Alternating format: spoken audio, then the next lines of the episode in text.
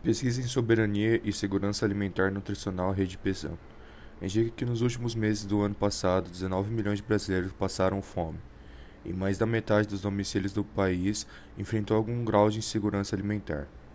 A sondagem inédita estima que 55,2% dos lares brasileiros, ou o correspondente a 116,8 milhões de pessoas, conviveram com algum grau de insegurança alimentar no final de 2020 e 9% delas vivenciaram insegurança alimentar grave, isto é, passaram fome nos três meses anteriores ao período da coleta.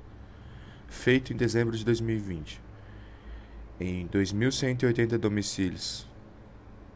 A coleta de dados ocorreu entre os dias 5 e 24 de dezembro de 2020, nas cinco regiões brasileiras abrangendo tanto áreas rurais como urbanas no período em que o auxílio emergencial concedido pelo governo federal a 68 milhões de brasileiros, no valor inicial de 600 reais mensais, havia sido reduzido para 300 reais ao mês. De acordo com a pesquisa, existe, uma, existe fome em 11,1% dos domicílios chefiados por mulheres e outros 15,9% enfrentando segurança alimentar moderada. Quando a pessoa de referência é um homem, os números são menores a fome atinge 7,7% dos domicílios e outros 7,7% estão situados estão na situação de insegurança alimentar moderada. Pela cor da pele, verificou-se que pessoas pretas ou pardas enfrentam insegurança alimentar grave em 10,7% dos domicílios. O percentual é de 7,5% em domicílios de pessoas de raça ou cor de pele branca. A insegurança alimentar moderada também revela o mesmo desequilíbrio: 15,7% para pessoas de raça cor da pele preta ou parda e 8,9% para pessoas de raça cor pele branca.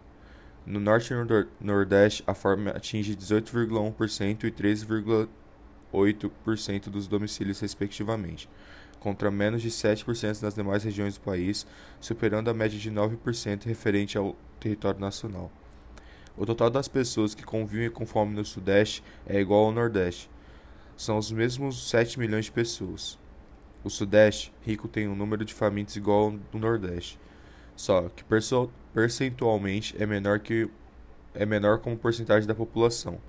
Durante a pandemia, a insegurança alimentar afetou todos os não pobres, com renda familiar per capita por indivíduo superior ao salário mínimo, constatou a pesquisa.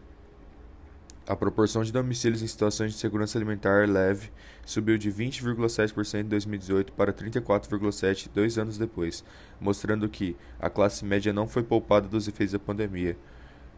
Nós estamos falando do trabalho informal, do trabalho precário, do trabalho mal remunerado. É uma situação de agravamento que não é sinônimo de fome, mas é sinônimo de alimentação comprometida.